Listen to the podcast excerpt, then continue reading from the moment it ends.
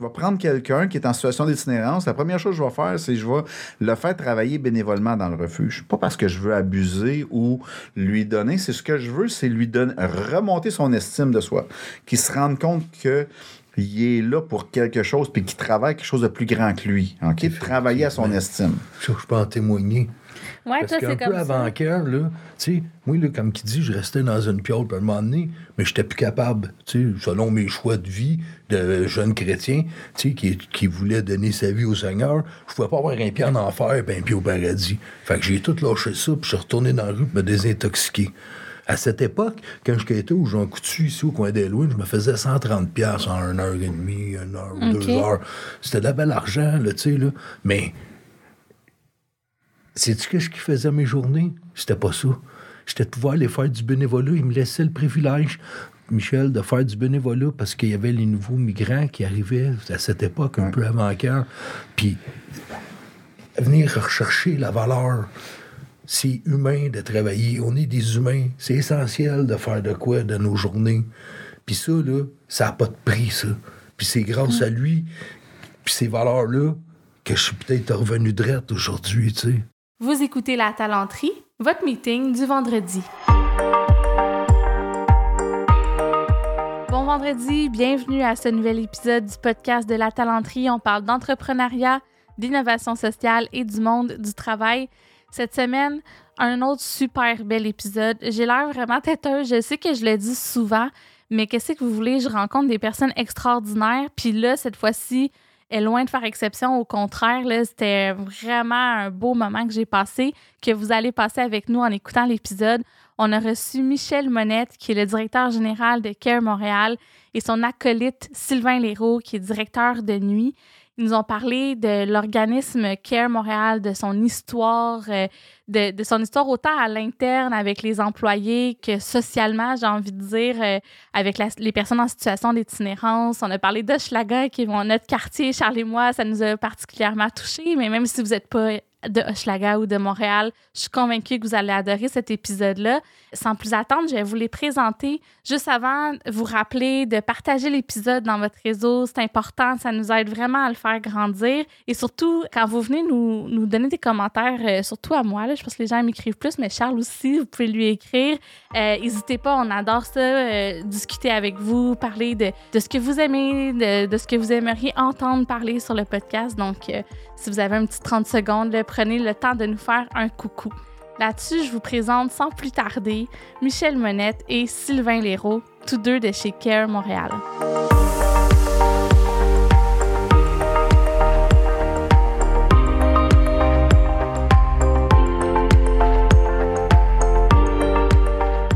Je reçois Michel Monette de chez Care Montréal. Allô? Salut! Enchanté. Enchanté. Euh, ben, enchanté, on se connaît, mais bienvenue. Merci beaucoup. Merci d'avoir accepté l'invitation. C'est un grand plaisir pour moi d'être Et ici. tu es venu avec ton complice, le cofondateur de Care Montréal, qui est aussi directeur de nuit, Sylvain Léraud. Merci. Bonjour, c'est un plaisir. Salut. Hey, merci d'être là. On est en studio les trois. Vous avez vous êtes déplacés, quoi qu'on n'est pas bien loin. On va se le Non, non, on aurait pu venir à pied. Ouais, Donc, c'est ça. euh, c'est ça. Ben oui, c'est ça. Care fait partie du paysage dans Hochelaga, mais là, c'est rendu encore plus gros parce que vous avez trois centres, je pense, trois, Trois, on a trois refuges actuellement, oui, c'est ça. trois refuges Ouais, quand même. Puis ça le gros. On va en parler là, de la, la croissance, disons, de, de l'organisme à but non lucratif. On va commencer par ça, justement. Veux-tu nous raconter, puis là, je, je pointe les deux, mais euh, un des deux, voulez-vous me raconter l'histoire de Care? Comment ça a commencé? Ben, à la base, euh, Care, euh, tu sais, il y avait dans Hochelaga une, euh, une controverse sur les besoins d'une halte chaleur ou pas, puis ainsi de suite. Et puis, on entendait ça dans les médias, on savait pas trop et tout ça. Puis, moi, j'entendais aussi, j'écoutais les nouvelles. Puis, euh, euh, j'étais à cette époque-là responsable d'une petite église sur la rue Ontario. Et puis, euh, j'ai, euh, ce matin-là, c'était euh, au mois de janvier, il allait faire moins 1000 la nuit. Euh, moins 1000, si on le traduit en québécois, c'est comme moins 25 plus le facteur vent, tu sais. Donc, euh, donc, c'est le facteur vent qui monte. Il allait faire- fret. qui allait faire fret, c'est ça. Et puis, euh, donc là, j'ai posé la question en réalité aux, euh, aux leaders de la congrégation s'ils étaient d'accord euh, que s'il y avait des gens qui était pour. Parce que nous, on offre des déjeuners le dimanche matin, tu sais, à l'église. On faisait des petits déjeuners, puis tout ça. Puis euh, c'était convivial. Nous autres, on, l'église, pour nous, tu sais, c'est, c'est pour tout le monde, là. C'est pas rien que pour. euh, moi, les chrétiens, euh, ça me gave de toute manière, donc je préfère. ça fait un peu bizarre. Mais c'est ça. Donc, on était juste comme ça. C'est comme ça qu'on a démarré. Donc, euh, ce soir, ce matin-là, j'ai proposé aux gens dans l'Assemblée, ceux qui n'ont pas de place à dormir ce soir, si vous n'avez pas de place, dites-nous-le, puis on va ouvrir le bâtiment. OK. Fait que ce matin-là, il y a trois hommes qui sont venus me voir, puis qui ont dit Nous autres, cette nuit, euh, on dort dehors, tu sais. Fait que ce soir-là, on a ouvert euh, l'église. Et puis, euh, on a fermé au mois d'avril. Donc, euh, on ne on s'attendait pas à ça du tout, du tout. Je m'attendais vraiment pas à ce qu'il y ait une demande comme ça. Je me suis fait un peu pogner dans tout ça. T'as ouvert une nuit, puis On là, finalement, c'était comme. Puis après ça, ben là, euh, il a fallu trouver, tu sais, c'était des bénévoles. Il fallait trouver des bénévoles, savoir et tout ça. À cette époque-là, on ouvrait s'il faisait vraiment très froid et on savait pas trop, tu sais, qu'est-ce qu'on faisait, puis comment, et ainsi de suite. Mais j'avais des infirmiers, il y avait des... euh, des, des, euh, Ah, des- dans les bé- les bénévoles, j'avais un infirmier, j'avais des, euh, des gars qui travaillaient en incarcération, euh, dans les centres, tu sais, dans- en prison, des gardiens. tu sais, j'avais toutes sortes de bénévoles autour qui Ok. venaient. Fait que ça, ça allait. Puis on ouvrait les fins de semaine, surtout parce que là, ben, moi, je travaillais la semaine. La fin de semaine, c'était plus, fa- plus facile et tout ça. Donc, on a fait ça.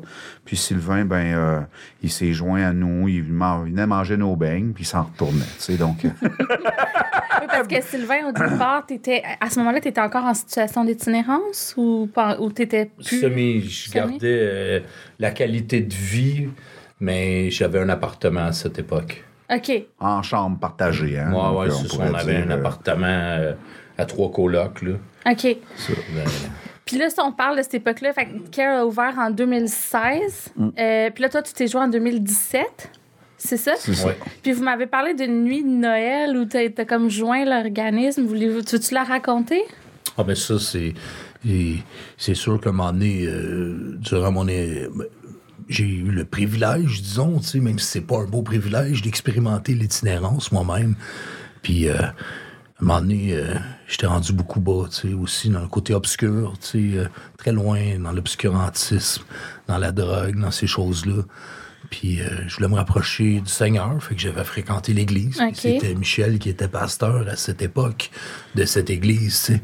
Puis, euh, à un moment donné, nous autres, euh, notre église, on est des anabaptistes. J'ai eu le privilège de choisir de donner ma vie à Jésus-Christ, d'accepter l'Esprit Saint. Puis lors de mon baptême, tout de suite après, mais ils ont décidé qu'on ouvrait, puis ils m'ont approché pour ça. Puis je m'en ai pas sorti encore. Quand tu dis, t'as approché, c'est Michel par rapport à gros, c'est l'organisme? Sylvain, un autre, un autre collègue à l'église, euh, Sylvain, Ouais, il est Sylvain venu me voir, puis il a dit Écoute, euh, Sylvain, il serait peut-être la bonne personne tu sais, pour ouvrir le refuge. Mm. Parce que là, on, on se posait la question comment est-ce qu'on va ouvrir la halle chaleur hein, Ouais. euh, en modèle plus que juste les fins de semaine. Tu sais, on cherchait une méthode parce que Mm. là, on fallait savoir, il y avait un besoin. tu sais. Fait que Mm-hmm. là, Sylvain, il avait dit Allô? À l'autre Sylvain, OK. euh, Sylvain Léveillé. Là, c'est mêlant. C'est ça. Donc, euh, non, Sylvain, il est membre aussi du conseil Oui. d'administration là, de, de CARE. Mhm. donc, Sylvain Léveillé, euh, il a dit écoute, euh, tu sais, peut-être que Sylvain Léraud pourrait ouvrir. tu sais. Fait qu'on est allé voir Sylvain. Il venait de se faire baptiser le matin, tu sais, mais ça n'avait rien à voir avec le baptême. C'était vraiment juste- plus le fait que ça donnait là. Ça donnait là. C'était le 24 décembre. Puis là, lui, il a dit écoute, euh, moi, euh, moi, l'ouvrir, tu sais, parce que je n'avais parlé aussi à l'église le matin en disant on cherche une manière de pouvoir ouvrir sur le long terme. Sais, ouvrir la semaine, pas juste la fin de semaine et tout ça, tu sais, parce que là, il commençait vraiment à faire froid, 24 décembre. Fait que, fait que Sylvain, il a levé la main, puis il a dit euh, Moi, m'en occuper, moi, de ça, tu sais. fait que. Fait qu'on a fait. euh, Cette petite Ben affaire-là de Ben, rien. Ben, moi, projet. si je mets l'emphase aujourd'hui avec du recul sur le baptême, tu sais, il y en a qui disent, Ah, j'ai fait ça bénévolat. C'est vraiment être missionnaire, là.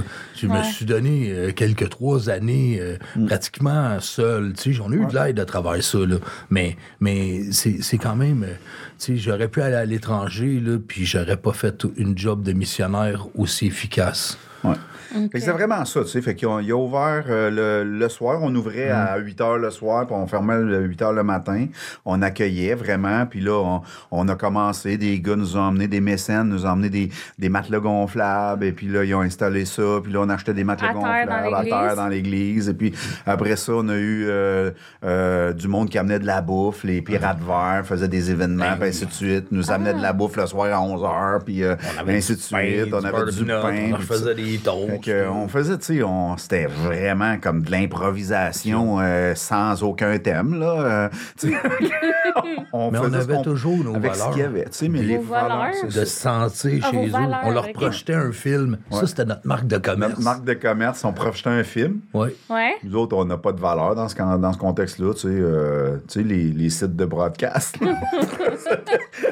Faut pas Mais non, mais- On est en ligne, là, tu sais. Je comprends ça au montage. Donc, euh, non, non, mais Ben c'est ça. Fait qu'on Ouais. on shootait un film. Euh, si on avait de la bouffe, bon, on en donnait. Si on n'avait Mm. pas. Puis là, l'objectif pour nous, c'était qu'ils se sentent à la maison. C'est ça.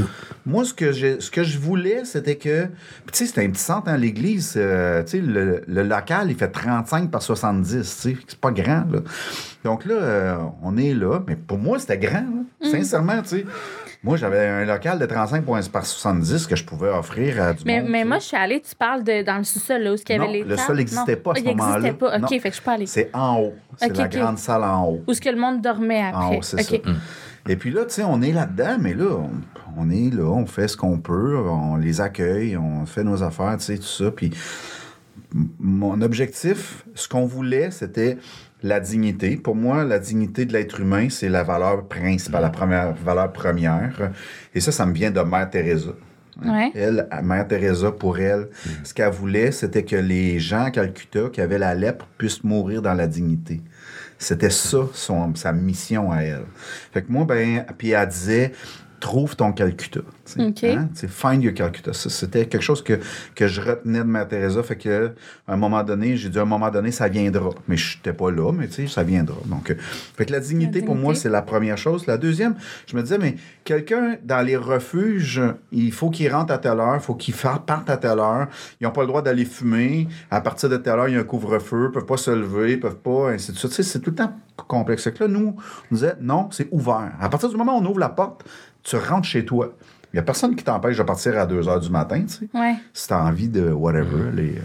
Ben là, la même affaire pour nous. Fait qu'on rouvrait, on laissait ouvert et tout ça. T'acceptais aussi que les gens dorment en couple, Ouais, euh, nous, les, que le couple dorme ensemble, Le couple, les animaux. les animaux, ouais. euh, tout le monde. En réalité, nous. euh, Tant moi, que tu t'es accompagné d'un humain. C'est ça. Nous autres, on disait, euh, si t'es un être humain, t'as le droit de rentrer. Puis si t'es pas un être humain, mais que t'es accompagné d'un être humain, ben on va t'accueillir aussi. OK? c'est pas mal ça l'idée.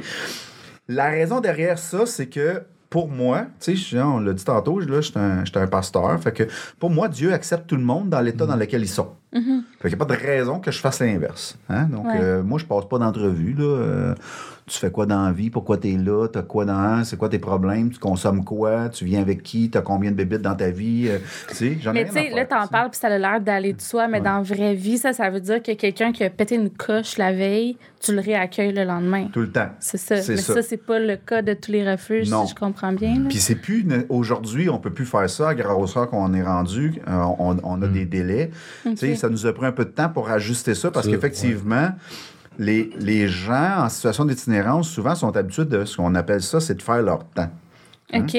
Donc, c'est un terme de prison, là. Je fais mon temps, tu sais. Fait que, fait que là, s'il pète sa coche à soir puis que je le réaccueille demain, ça change rien pour lui. Il n'y a pas de conséquences vraiment. Fait qu'il OK. peut continuer à péter sa coche. Fait que là, ben, en travaillant avec d'autres partenaires, des travailleurs de rue, essayer de comprendre comment ça se passait, les expulsions, les, les, réin- les réintégrations et tout ça. Euh, l'accueil inconditionnel et la- et l'accueil permanente. Ça veut dire que si tu pètes ta coche, on va pas te blacklister. Ça, ça vient d'une organisation en Californie que je suis allé visiter qui s'appelle Homeboy Industries. Ils sont dans euh, Los Angeles Sud. Euh, c'est un des territoires les plus violents des États-Unis. Et puis, il y a un, un prêtre euh, qui a démarré une organisation aujourd'hui qui est dans tous les États-Unis. Mais lui, il voulait arrêté, il était tanné de célébrer des funérailles. tu sais. Il faisait une funéraille par semaine de jeunes qui se faisaient tuer dans les gangs de rue Wow. et ainsi de suite. C'était violent. Puis là, ben, euh, fait que là, il en a pris un, puis il a dit Veux-tu t'aide à te trouver une job? Fait que là, il l'a emmené, il a trouvé une job. Puis là, il y en a un autre, puis il y en a un autre. Aujourd'hui, cette organisation-là a quatre entreprises qui aident les, wow. les hommes euh, à se sortir de ça, et ainsi de suite. Mais puis lui, ben, ce que disait Father J, c'est si on exclut quelqu'un, on l'exclut pour les raisons parce qu'il ne respecte pas les règles du centre. Mais quand il revient, on y passe une entrevue, puis on y réexplique les règles du centre, puis on lui demande s'il est prêt à les appliquer, puis s'il veut, on va le réintégrer. Donc ça, c'est notre mode de fonctionnement. Donc aujourd'hui, on fait encore la même affaire. On blacklist pas quelqu'un.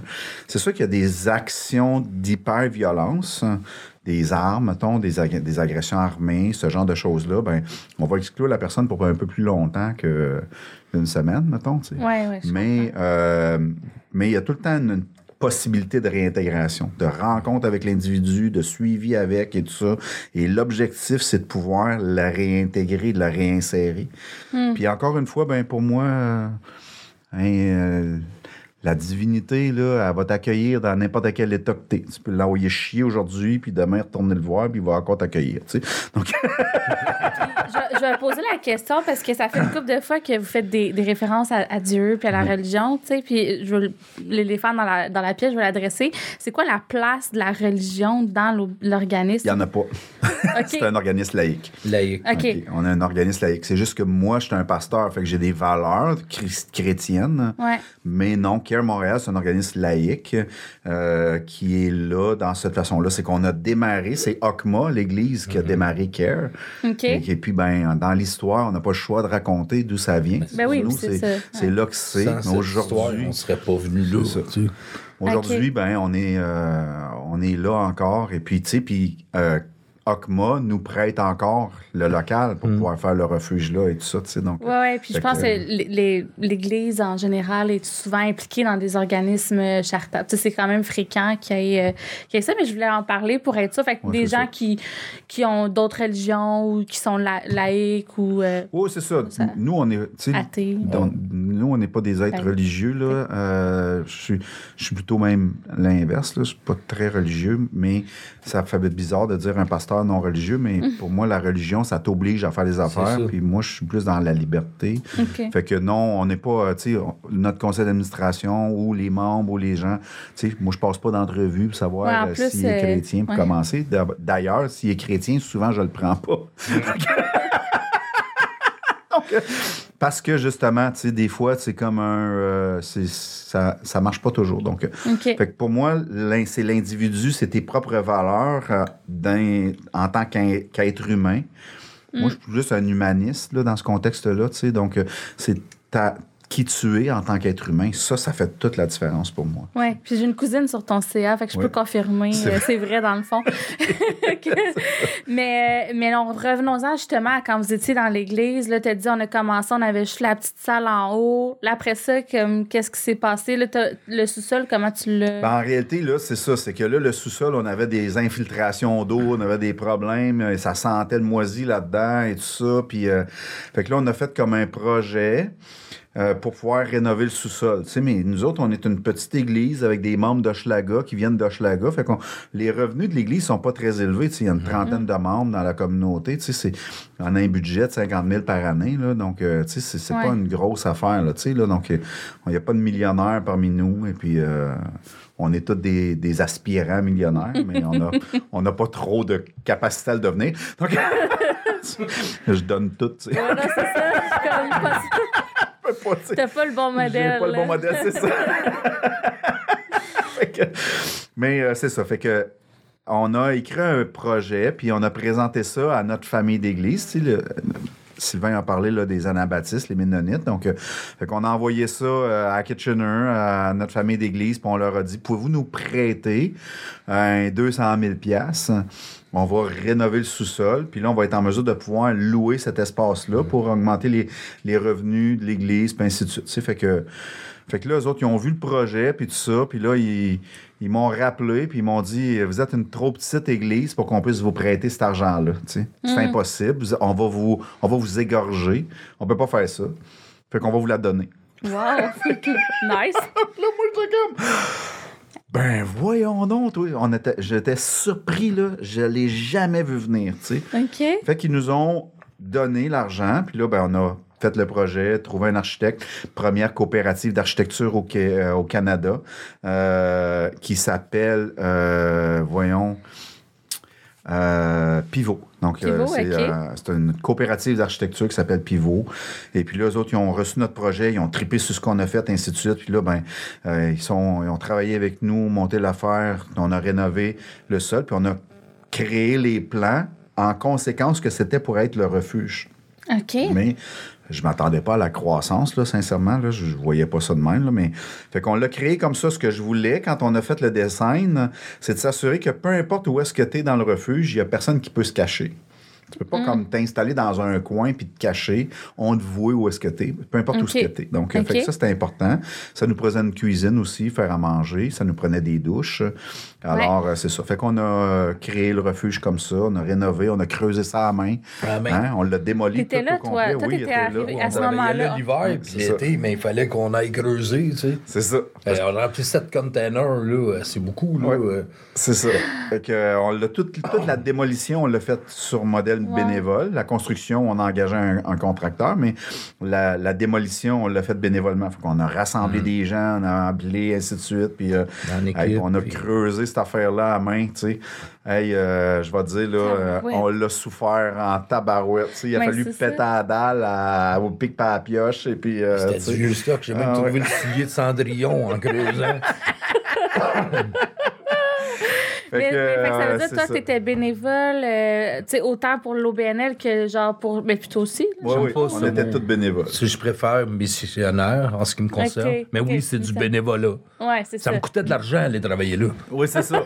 c'est ça. Autrement dit, Toi non plus, t'es pas le bon modèle là, pour devenir millionnaire. là. Non, non, c'est ça. Payé pour aller Non. travailler, mais ouais. Oui, ben c'est ça. Tu sais, fait Ben qu'on oui, est, c'est- euh, on est là, on a, on a Oui, fait ça, on a emmené. Écoute, l'architecte euh, Bernard, hein, c'est pas Bernard, voyons.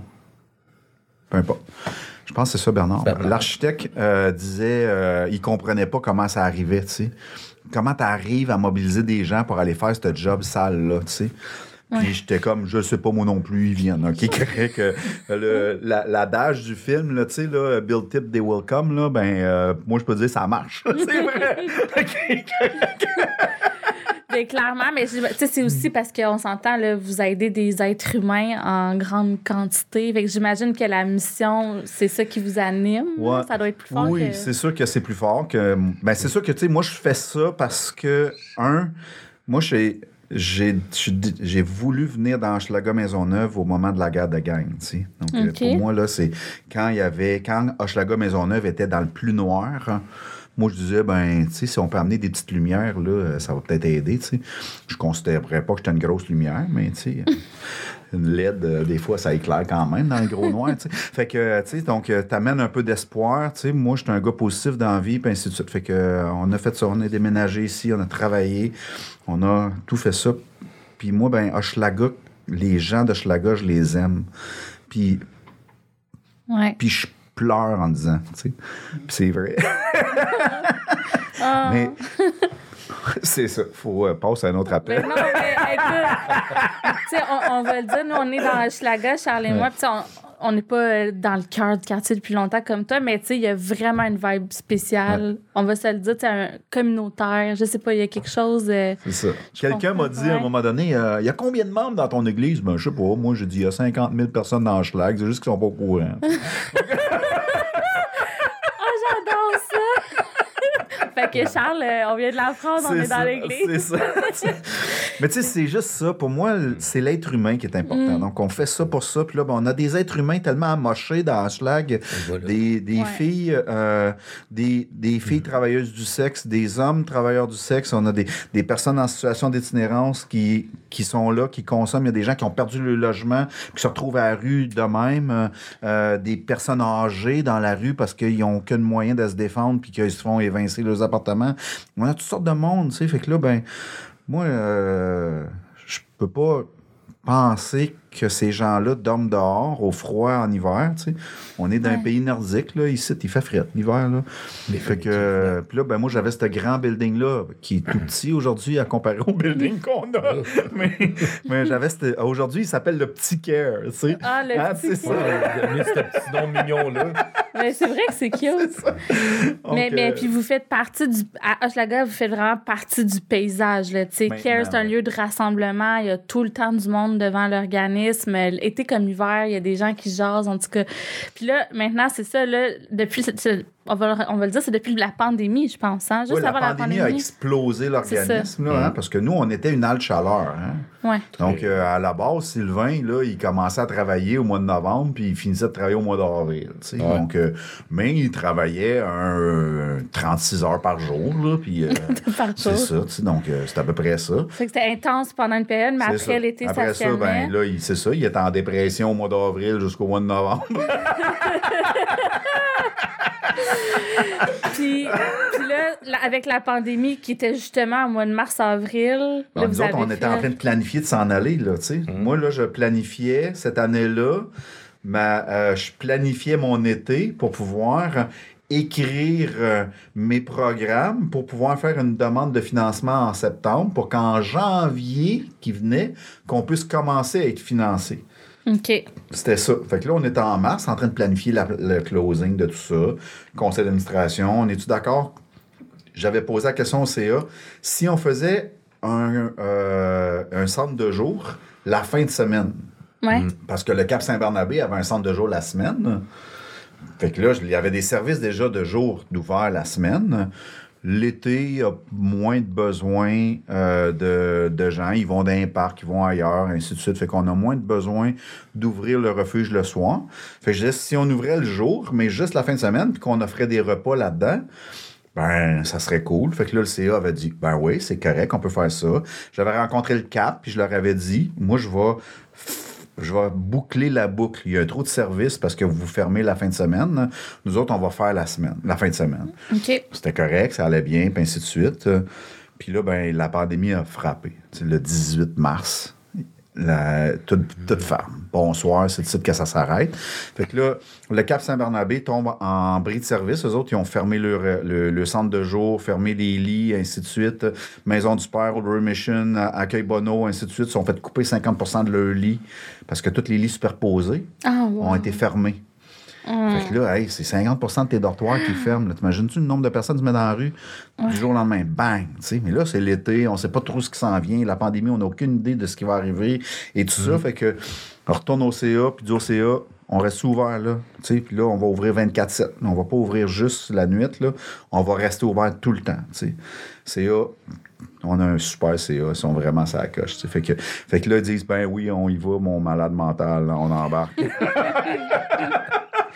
Puis il y avait sûrement des besoins comme justement sanitaires, là, parce que là, tout était fermé. Ben, je sais plus c'est quoi les timings, mais à un moment donné, tu pouvais plus aller nulle part. On ne pouvait là. plus rien faire. là. Les restaurants Ouais, allaient ça. fermer, tout allait fermer. Tout était. Fait que là, nous autres, on s'est retrouvés là. Fait qu'on a dit, OK, on, on a ouvert le centre de jour, on a, on, on a, on a ouvert la nuit, puis on est devenu en mode 24-7. Mm. Tout le temps en mode bénévole. là. J'ai toujours pas Ouais. de financement. Moi, là, j'ai rien. Tout le monde était. euh, On n'a pas de. Là, puis là, je le disais, inquiétez-vous pas, ça s'en vient. Hein, Sylvain, je sais pas combien Ah de fois ouais. j'ai dit, inquiète-toi pas, à un moment donné, on va être payé pour faire ça, tu sais. Mais, tu sais, sois patient, on va y arriver, tu sais, puis tout ça. Là, première subvention arrive, là, tu sais, là, OK, on, euh, on pouvait commencer à payer, tu sais, et puis tout ça. Moi, j'étais le dernier à me prendre une paye, mais on- l'objectif, c'était que le staff, là, on a pu engager euh, Hélène en premier, Ouais. puis après ça, on a pu engager Karine, et puis, bon, on a, on a payé nos travailleurs de nuit en premier, tout ça, mais pour le centre de jour, les intervenants, tu sais. Ouais. Fait que là, on a pu commencer à, à payer les affaires, mais là, on- à ce moment-là, on était financé au mois, tu sais. OK. Donc, fait que tu euh, savais jamais au d'avance. mois d'avance. Le grand inconnu tout le temps. C'est ça.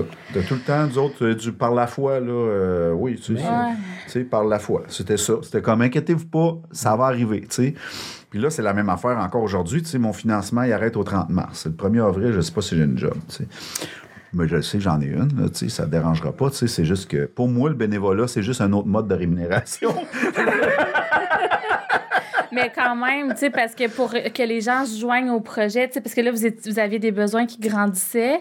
Là, tu savais pas si tu allais avoir du financement pour payer le monde. Fait que, tu sais, j'imagine qu'il fallait que tu sois transparent, tu fasses comme gage. Tout le temps. Moi, Ah j'ai ouais. j'ai tout le temps été. Nous, nos livres sont ouverts. Et puis moi, je suis tout le temps très, très transparent. Sylvain, il peut te. il peut- tu sais, Il, il me fait signe que oui Ouais, pour les ça. auditeurs. on est là, tu sais. Moi, j'ai pas de- j'ai rien à cacher. On fait ce qu'on a à faire, on le dit. Puis je le disais tout le temps. Voici où ce qu'on en est. Voici ce qu'on est en train de faire. Voici ce que je suis en train de regarder. Puis je les annonce, tu sais. On est en train de faire ça. On va vers ça. Possiblement que ça va arriver, tu sais. Puis euh, je travaille avec la ville, travaille avec ci, le CIUS et tout ça.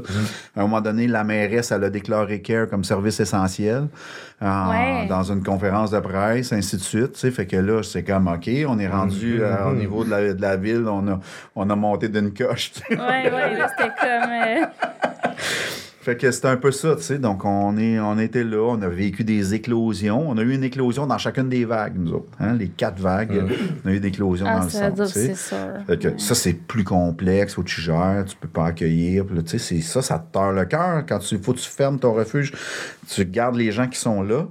Quand on est en éclosion, ce qu'on peut pas faire, c'est accueillir des nouveaux. Ouais. Donc, euh, les anciens, on peut les accueillir, mais dans la première vague, personne ne savait comment faire. Fait que dans la première vague, euh, il fallait les garder là. On a mis des clôtures tout le tour. On a engagé des agents de Des sécurité. Puis on leur disait, vous pouvez pas sortir du site, là, vous devez rester manque sur le juste des machines à pinottes. C'est ça. Là, toi, tu veux leur rappeler que c'est des êtres humains, que Ouais. c'est pas des itinérants. C'est ça. Puis là, le monde va leur pitcher des pinottes. Ouais, on a, Non, tu sais, non, ça, Ontario avait une clôture, ça avait l'air d'un zoo, ça, cette affaire-là. Le facteur passait plus, il n'y avait personne qui voulait nous emmener rien, ainsi de suite. tu sais. On était un gros zoo, ça promenade d'Ontario. Tu sais, euh, c'était, j'étais Hey, j'ai pas vu ce bout-là. insulté, là, c'était vraiment dur. Ah. Ça, c'est la première vague, là, c'était au mois de juin. Ouais, ouais, Notre première, ouais. vague là, qu'on a Ouais, eue, c'est juin, juillet, quelque chose comme ça, là, en plein milieu de l'été. Là, on a eu, tu sais, euh, ben, il appelait ça une éclosion, là. On avait deux personnes de positifs, tu sais. Mais, Ok. euh, mais à partir du moment où eux autres, il y avait deux, pour eux autres, le centre était en éclosion. Fait que là, il fallait qu'on garde tout le monde là. Puis à cette époque-là, tu sais, aujourd'hui, c'est 15 jours. Mais dans la première vague, si tu te souviens, c'était 28 jours. Ah, je m'en fallait que tu restes, oui. ouais. Donc, tu sais, c'est 28 jours qu'il fallait qu'on garde le centre fermé, puis qu'on garde le monde à l'intérieur. Là, là-dedans, t'as des consommateurs, là, tu sais, de fallait quasiment acheter de la dope et des cigarettes. C'est ça. On achetait, on achetait reste? On allait à SQDC, puis on achetait la bière. Hein, ouais. On Pas fournissait. de choix. Ah ouais, ben ouais. La seule chose que je fournissais pas, c'est la drogue illégale. Ouais. Tout ce qui était illégal, je le fournissais pas, mais tout le reste, là, on, est allé l'acheter. Ah ouais. Puis- Puis on gardait le monde. On est parti, on avait une cinquantaine de personnes quand on a commencé, puis 28 jours plus tard, on avait 25. Parce Fait qu'il y en les a qui sont quand même Ben oui, c'est sûr. On peut pas, les une forcer prison, non on peut plus, pas les garder. Ouais. Fait que, euh, c'est ça. Ça a été euh, hey, vraiment, là, tu sais, toute une affaire, tu sais. Puis là, ben, c'est sûr que, tu sais, au fur et à mesure qu'ils ont compris le virus, son mode de fonctionnement, ben là, les, les mesures de confinement se sont assouplies, ça l'a aidé, mais hey, c'était complexe, là, tu sais. Là. Puis nous autres, ben, dans Hochelaga, on était les seuls qui faisaient de l'accueil inconditionnel. Il n'y avait personne d'autre. Fait que là, quand on s'est tombé en éclosion, le poste de police, tu sais, j'avais deux semaines avant mon éclosion, deux, trois semaines avant mon éclosion, j'avais dit aux, aux partenaires dans Hochelaga, moi, je vais confiner mon centre. Je vais le faire, là. Vous dites que c'est dangereux qu'on sorte, là, m'a gardé mon monde, tu. M'a Ouais. confiner mon centre. Puis là, il était comme, ah, wow, OK, on peut pas faire ça, tu sais. Puis tout ça, il capotait parce qu'il se demandait comment est-ce qu'il allait emmener le monde et tout ça. Mais ce que ça l'a fait, c'est que j'ai préparé le quartier à ce qu'on ferme. Fait que deux semaines ou deux semaines et demie plus tard, quand on est vraiment tombé en éclosion, ben ils étaient prêts, eux autres, là. Ils s'étaient préparés déjà parce que je les avais annoncés. Fait que là, euh, ils savaient où aller envoyer le monde, ils savaient, ils étaient déjà prêts, les policiers étaient prêts, les autres organismes étaient prêts. Fait que là, nous, on est tombé en éclosion, mais le quartier était prêt à ça parce que là, on était le seul, tu sais. Fait que ça a été, tu sais, fait que Puis ça, c'est au même moment qu'il y a eu le camping Notre-Dame. là? le camping, c'est arrivé en 2019, l'été d'après. L'été l'été d'après. Ouais. C'était pas la première année de la pandémie? La première année de la pandémie, c'est 2020, c'est l'année dernière. Je pense que c'était. Non, non, c'est 2020, ouais, c'est ça. De 2019, ouais, c'est ça. C'était la même été de la du. Première. Ouais, vague. oui, oui, c'est vrai. Ouais, la première vague, le campement s'est fait, effectivement, c'est dans la première été parce que c'est. La ville avait établi des centres de jour extérieurs. Ils distribuaient de la nourriture, puis ainsi Oui, de c'est suite. ça, avec des toilettes. Avec des bas. toilettes et tout ça. Puis là, ben, ils étaient d'abord, ils ont commencé ça à Bouillon, à Francis Bouillon, Bouillon. à Ok. l'Arena. Et puis là, ben, ils ont eu besoin de l'Arena parce qu'il y a eu une grosse éclosion au centre-ville. Puis ils ont eu besoin de l'Arena pour faire une zone rouge.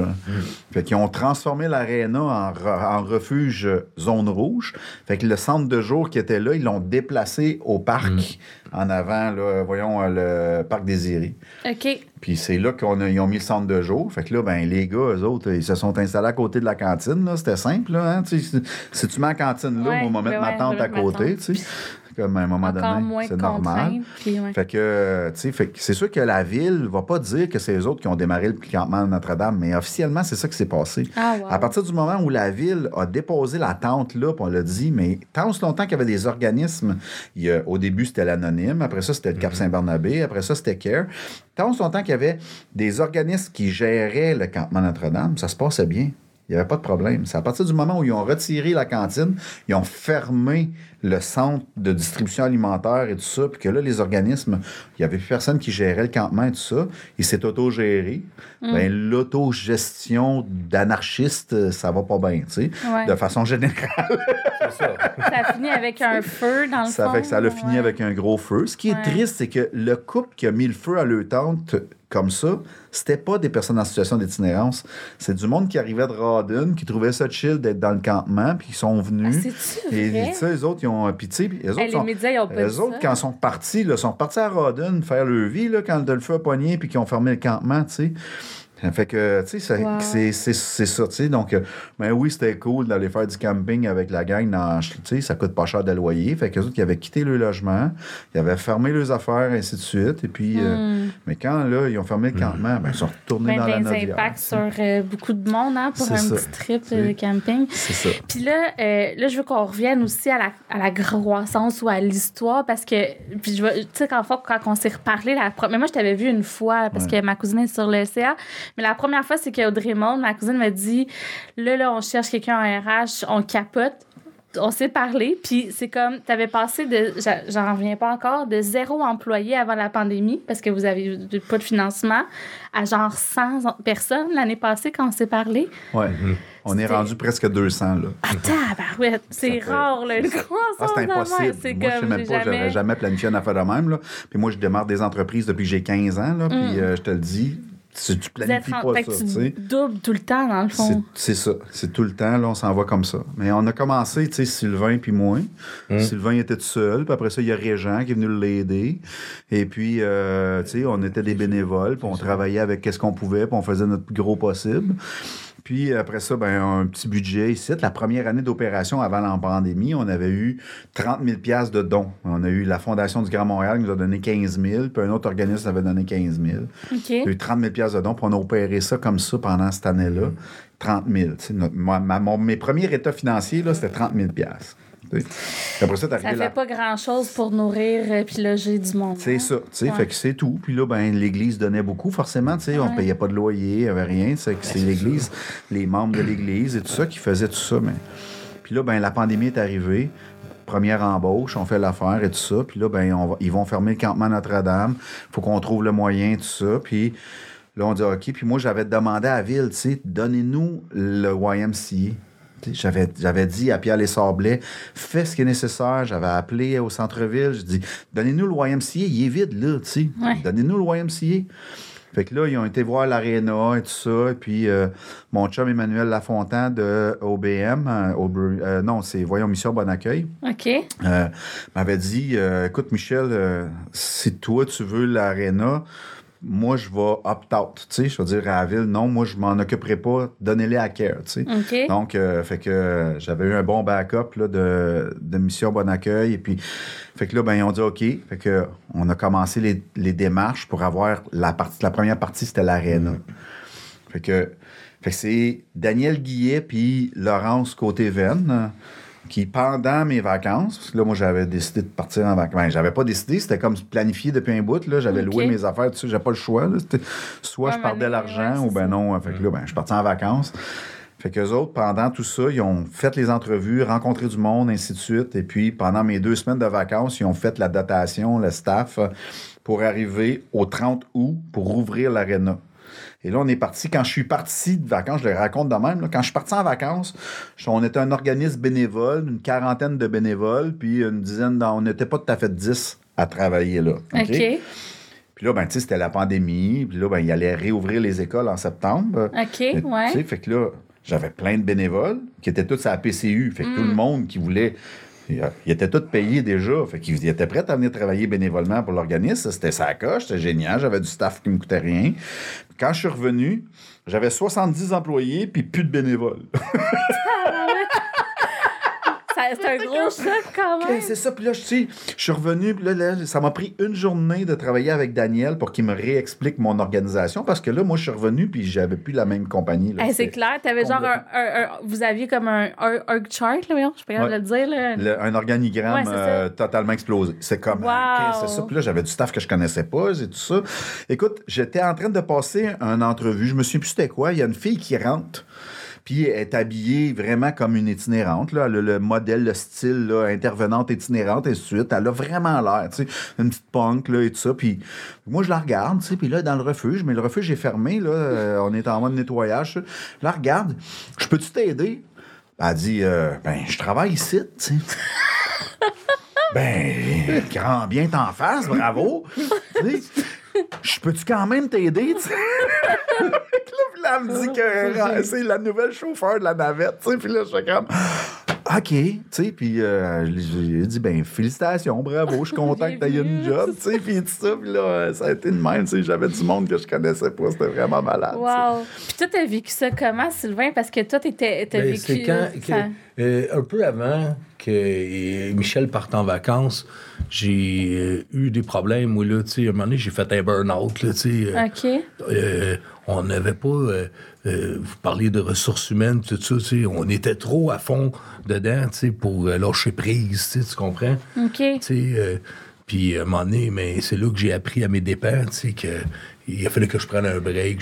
J'ai eu une peine d'amour en même temps aussi, puis un surmenage qu'on appelle, là, tu sais, là. Ouais. Fait que j'ai pris euh, quelques trois mois de pause, tu sais. OK. Mais quand je suis revenu, tu sais, après ça, tu sais. T'as eu ben, un méchant ben non, mais j'imagine? et souvent, tu sais, j'arrivais avant qu'on ait nos taggers puis nos uniformes, tu sais. euh, j'arrivais là, puis là, ah, monsieur, est-ce que vous, vous avez votre lit? tu sais, c'est, c'est- ben oui, c'est, c'est, c'est, c'est, euh, euh, c'est, encore en effervescence tout le temps, mais l'explosion, comme qu'on l'appelle, tu sais, euh, avec cette myriade de services qu'on offre, euh, à cette heure, c'est plus, on est loin de la halte chaleur qu'on parlait tantôt dans l'intro, sais.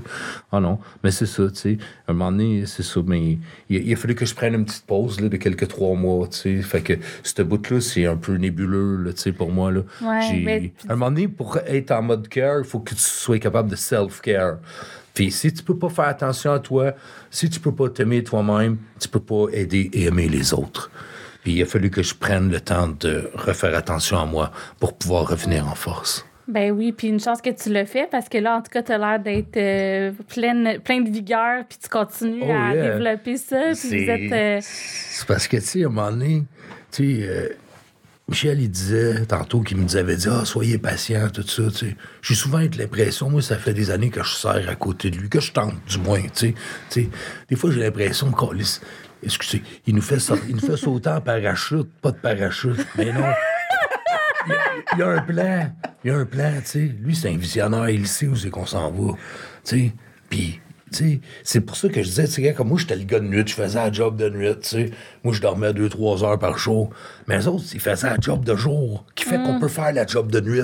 Je sais pas si tu comprends. Ouais. Ça prend ça, tu sais. Fallait que t'aies comme, com- tu t'es comme abandonné, dans le fond, dans le projet. Ben, c'est abandonné dans le projet. ouais. Puis là, j'ai plus l'impression de m'abandonner dans le projet. J'ai l'impression que le projet s'abandonne à nous. Tu sais. Parce que on est des beaux navires, puis on est à la barre de beaux navires avec un équipage merveilleux. Là, on fait plus juste carrer à, à bord des usagers. On cœur à bord des carreux qui cœurent. Quand tu Ah, as trois, ouais. quelques 200 employés, euh, ça en fait du monde à carrer aussi, ça. Puis à faire attention. Fait qu'on est à un autre niveau. Tu comprends? Tu sais, cette professionnalisation-là, de simple affaire qui a commencé en chum, tu sais, en missionnaire, et que tu vois ça grandir comme ça, tu sais. Ah, ça doit être c'est malade. majestueux. Tu sais, euh, j'aimerais ça, des fois, pas connaître ça, puis regarder ça d'un œil extérieur. Tu sais. Moi, je le vis, puis je t'ébahis à chaque jour que je me lève, tu sais, que ce soit pour la nuit, pour le jour, parce que, tu sais, j'ai beau être directeur de service de nuit. Des fois, il faut que je travaille le jour, il faut que je travaille le soir. Tu sais, t'es tout le temps, tu sais. Mais c'est important de, de garder en tête que, tu sais, euh, même quelqu'un comme qu'on le connaît là, a pas fini de grandir. Tu sais. Puis ce qui est. Pour euh, citer Michel tantôt, c'est sûr que j'aimerais ça me lever le matin et dire bon, c'est fini, il n'a plus d'itinérance. Ouais. Ben non, tu sais. Les êtres humains qui ont ce problème-là, tu sais, cette expérience qui est pas toujours cool, tu sais, parce que, tu sais, euh, moi-même, j'ai vécu ça, tu sais. Ouais. Tu sais, euh, t'as des pharmaciens là-dedans, t'as des mères de famille, t'as des drogués, t'as des gars qui sortent dans dedans, tu sais. Il y a toutes sortes de personnes, c'est des humains avant tout. Puis il faut... euh, care, tu sais, c'est pas juste euh, un shelter pour dormir, tu sais. Aussi, tu sais, c'est la réinsertion qui est importante. Ouais. Puis il faut garder l'emphase là-dessus que, tu sais, le monde, il surtout comme là en temps de pandémie puis tout ça, il faut il, il- il faut garder le, le côté de tu sais, de, de se réinsérer, tu sais. Ouais. C'est dur de, de rappeler au monde que qu'est-ce qu'ils sont, tu sais, ou ce qu'ils ils voudraient être, tu sais. Pas ce que nous autres on veut qu'ils soient. C'est pas ce que la société veut qu'ils soient. Puis souvent, tu sais, ça crée des mondes parallèles. Puis c'est ça, le fossé est trop grand. J'ai peur, tu sais, que je vais mourir en travaillant à cœur. Tu sais. OK. Tu sais, dans le sens que c'est pas demain la veille qu'on va Ouais, éradiquer les besoins vont continuer. Tu sais.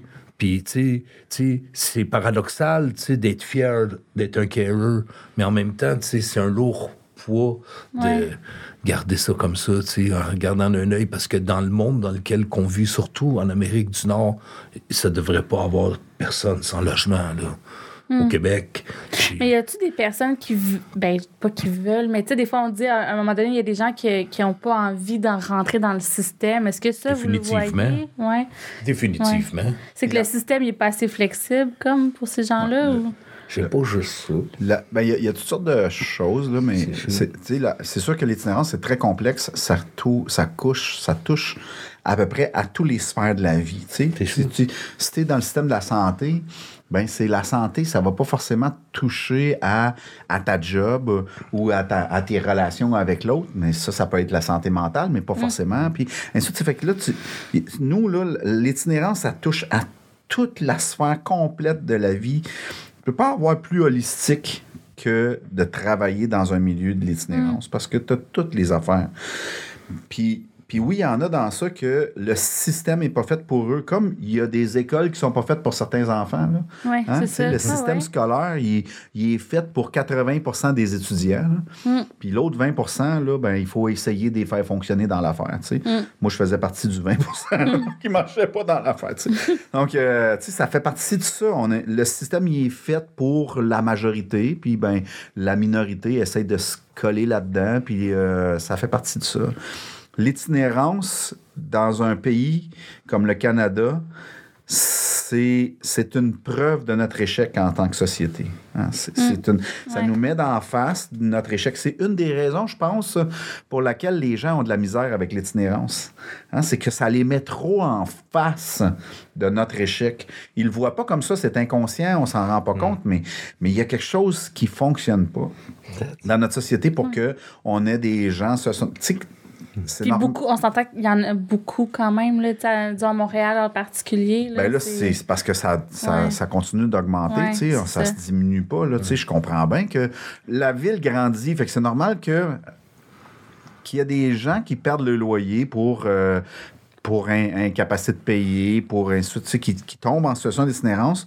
Ça, il va tout le temps en avoir. là. Du monde qui vont avoir besoin de services d'urgence pour se repartir, tu sais, pour se trouver un logement. Ça, c'est normal. On va tout le temps avoir ça.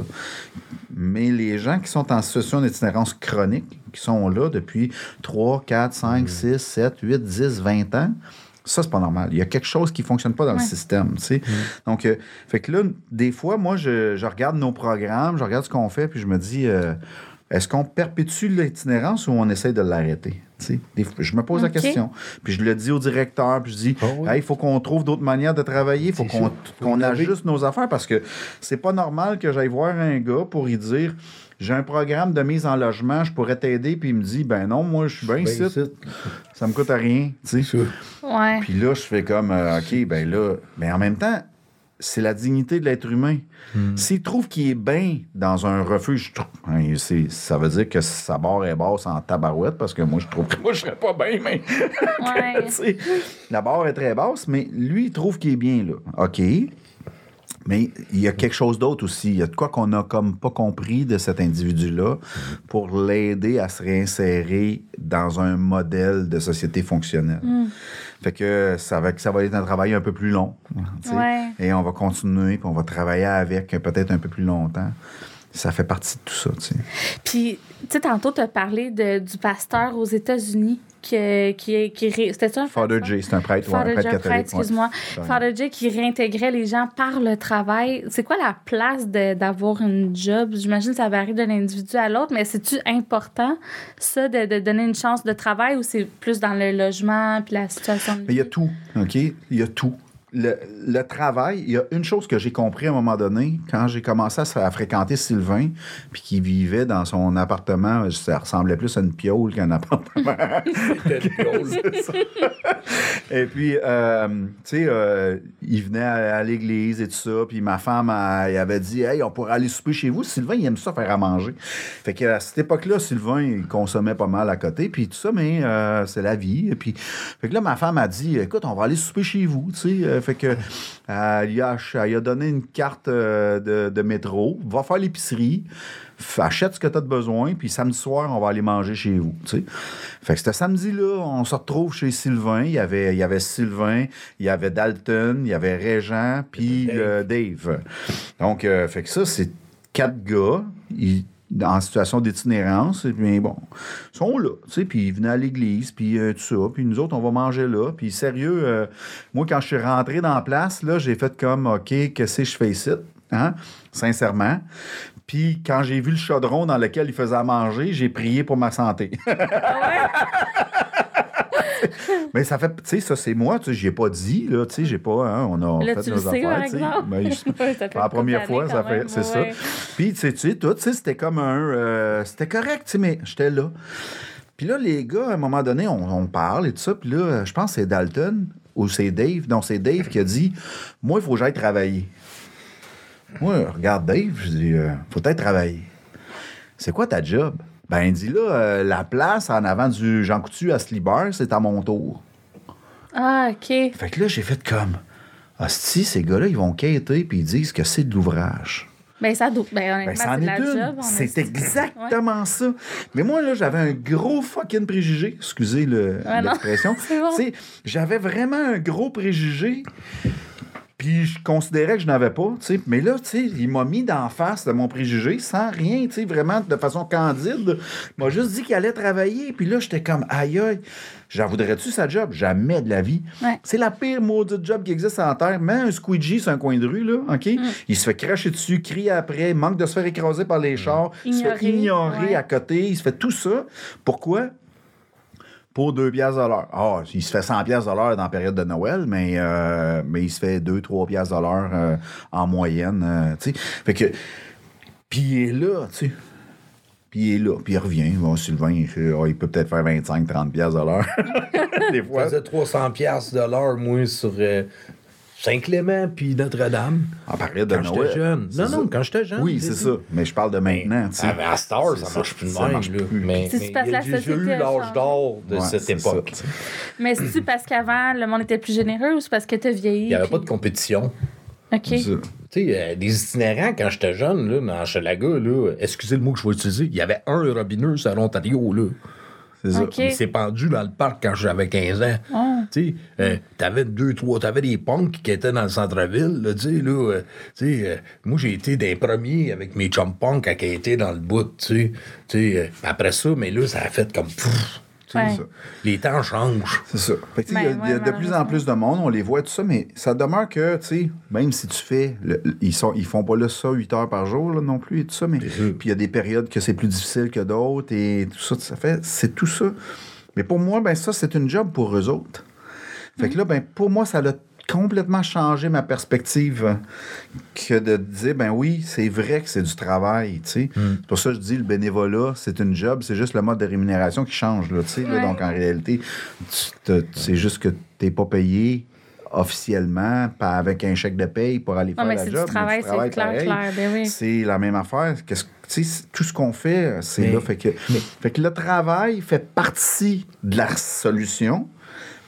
Mais la question, c'est que nous, là, en tant que société, on encadre le travail. hein. Il y a les normes du travail, il y a le mode de fonctionnement, il y a tout. Il est encadré, ce travail-là. Puis là, ben, on va dire, ces gars-là, ces filles-là, travaillent au noir. La, la fille qui travaille euh, euh, et avec- euh, une travailleuse du sexe, un gars ou une fille qui gagne sa vie avec le sexe. Aujourd'hui, c'est pas encadré, ça. Ah, Il y a des organismes comme Stella qui se battent pour réussir à faire, à accepter ça, à le faire, tu sais, et tout ça, qu'on ait des lois qui protègent ces filles puis ces gars-là. Pourquoi? Parce que c'est une job. C'est une job à temps plein. Et puis, c'est c'est pas la job que je voudrais faire, là, sérieux. Mais pour eux, c'est la job qu'ils ont choisi. Il y en a qui vont le faire de façon un peu plus digne, puis il y en a d'autres qui le font parce qu'ils ont d'autres problématiques, sont, sont abusés. Il y a, tu sais, il y a le- il y a des pimes encore aujourd'hui et tout ça, du monde qui abuse euh, de la vulnérabilité de ces personnes-là, tu sais. Puis là, ben, euh, ça fait que si tu encadres ce, ce système-là, ben, tu élimines les pimes. Ouais. Mais si tu élimines les pimes, tu as augmenté la dignité de cette, de cette chose-là. Puis dans notre société, des fois, c'est comme on a les deux mains fermées, ses yeux, puis on veut pas voir ça, tu sais, parce que ça fait pas partie du travail, tu sais, mais alors qu'en réalité, ça en fait partie de, de tout cela, tu sais. Donc, le- c'est c'est toute cette chose-là qu'on doit amener. Il y a le logement, ça fait partie de la solution, c'est sûr. Et le travail en fait partie, mais la reconnaissance du travail que l'individu fait. Celui qui passe euh, les, euh, le sac de, de Publisac, là, tu sais, Ouais. hein, ben, il y en a plein dans nos refuges qui travaillent à passer des Publisacs. Ah, c'est vrai? Ben oui. Puis, mais ils sont tous payés pour la plupart en dessous de la table, tu sais, puis euh, ça fait partie d'eux. Bon, ben, OK, on peut-tu reconnaître ça? On peut-tu les protéger? On peut-tu lui donner un cadre de fonctionnement pour les protéger en tant qu'employés, pour pas qu'ils se fassent abuser? Ainsi de suite. tu sais. Les, les nouveaux arrivants se retrouvent dans des systèmes de travail euh, euh, au noir. Ils rentrent dans des autobus et puis ils vont faire des jobs de salle euh, dans des usines à enlever de l'amiante sans protection, euh, et ainsi de suite. tu sais. Puis, euh, puis ce système-là, il existe. là. Il est là pour vrai. Là. Puis on est à Montréal. là. OK? Tu sais, Ouais, donc, ouais euh, mais t'as raison qu'il y a comme une espèce de. On, on va pas trop en parler, on va se fermer les yeux, puis moi, je tu ça, je rentre chez nous, puis j'y pense pas trop. Euh, puis c'est vrai que quand tu circules dans la rue, puis là, tu vois des gens, ça, ça met en face un petit peu. euh, c'est ça. ouais. Fait que oui, le travail, on est là. Fait que nous, on a démarré dans Care ce, ce travail-là. On, a un- on a un système. on a- en- Il n'y a pas de traduction pour empowering. C'est la- C'est la reprise en charge, là, mais Ouais, c'est c'est pas empower. bon. Là, le mot, j'aime pas. Il faut trouver une autre manière, mais où on va juste utiliser, on va franciser empowering. À un moment donné, c'est ça qui va arriver. L'énergisme. ouais, c'est ça. Tu Mais même pas parce que t'as le pouvoir, le power. C'est la reprise. C'est vraiment de redonner le pouvoir à l'individu, Ouais. l'empowering. Ça veut dire que, bon, ben, nous, on a ça. Ça veut dire que je vais prendre quelqu'un qui est en situation d'itinérance. La première chose que je vais faire, c'est que je vais le faire travailler bénévolement dans le refuge. Pas parce que je veux abuser ou lui donner. C'est ce que je veux, c'est lui donner, remonter son estime de soi. Qu'il se rende compte que. Il est là pour quelque chose, puis qu'il travaille quelque chose de plus grand que lui. OK? Travailler à son estime. Je peux en témoigner. Ouais, Parce qu'un peu avant cœur, là, tu sais, moi, là, comme qui dit, je restais dans une piole, à un moment donné, mais j'étais plus capable, tu sais, selon mes choix de vie de jeune chrétien, tu sais, qui, qui voulait donner sa vie au Seigneur, je pouvais pas avoir un pied en enfer et un pied au paradis. Fait que j'ai tout lâché ça, puis je suis retourné dans la rue pour me désintoxiquer.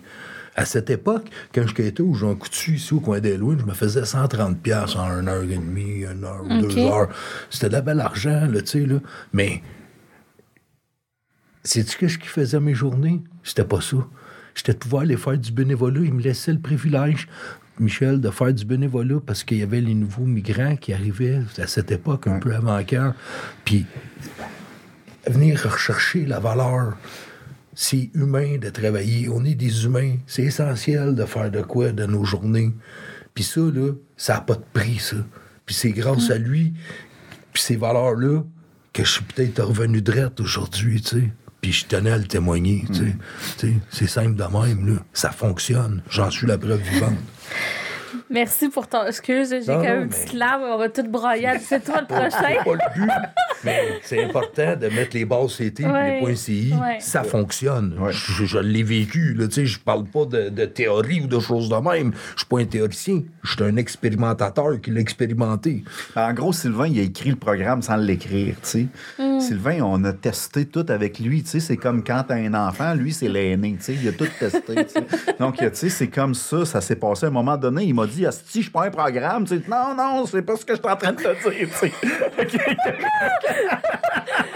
C'est comme le, Mais- le, le- test. ou Comme, Ben, ouais, c'est comme le cobaye, mais tu sais, c'était pas parce qu'il était un cobaye, c'est juste parce qu'il était là, puis là, ben, j'ai fait de quoi avec lui, puis ça a marché, puis on a fait d'autres choses, puis ça a marché, puis... Fait que là, ben, quand on est venu pour pouvoir, on pourrait dire institutionnaliser ou écrire l'affaire, l'officialiser, j'aime pas institutionnaliser, mais l'officialiser, ben, j'ai regardé tout ce que j'ai fait avec Sylvain, puis je l'ai officialisé. Tu sais, je dis, Ok. Ben voici qu'est-ce qu'on a fait avec Sylvain.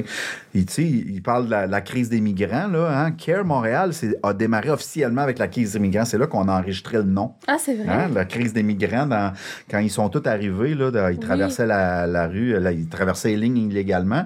Nous autres, on a ouvert le sol de l'église et puis on a accueilli 500 familles qu'on aurait aidé à travailler, ainsi de suite. Ah, je savais Puis pas. CARE, ça voulait dire euh, Coalition d'aide aux réfugiés. Ah? Donc, on a créé CARE comme ça. OK? Mais bon, ben, Hochelaga, euh, c'est pas un quartier de réfugiés de façon générale. là. fait que, ils, ils se sont tous placés ailleurs et tout ça. On a aidé à peu près 500 familles en tant qu'église et tout ça. Puis ça, après ça, on a fermé l'affaire. On n'avait plus besoin. Puis c'était pas notre. Moi, je travaille dans Hochelag. Je travaille pas pour euh, ailleurs. tu sais. Fait que, fait que la coalition d'aide était plus là. Mais quand on a donc travaillé avec les, les personnes en situation d'itinérance, CARE existait. J'ai juste renommé le CARE pour euh, Centre d'aide et de réinsertion. OK? Ben oui. J'ai créé un autre acronyme, mais j'ai gardé CARE. Il existait, je l'avais gardé. Fait que c'est comme ça que CARE est resté. Puis ben, je trouvais que c'était un beau pied de nez à Hochelag avec son problème de français, euh, de dire euh, CARE Montréal, tu sais, c'est CARE Montréal, mais on est dans Hochelag aussi, tu sais. Pas parce que j'aime pas le français, là, tu sais. Euh, j'aime le français, puis je le défends, puis, euh, tu sais.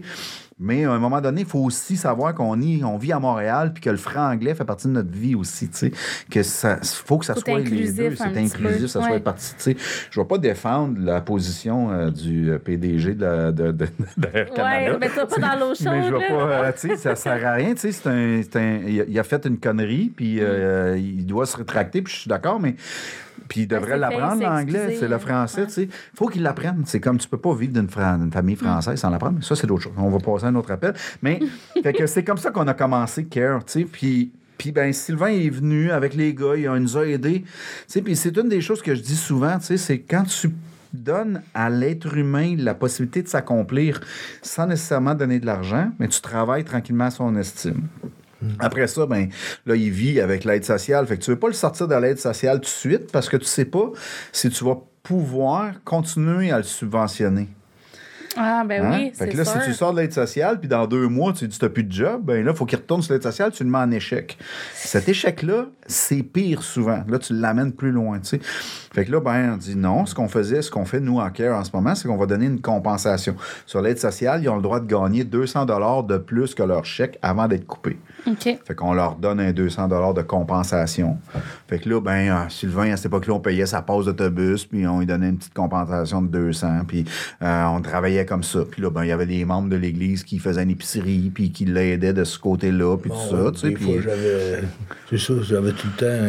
un- peu. Il y a toujours de quoi qui apparaissait. C'est ça, tu sais. Un coup de main dans ce sens-là pour être en mesure de... euh, c'est ça.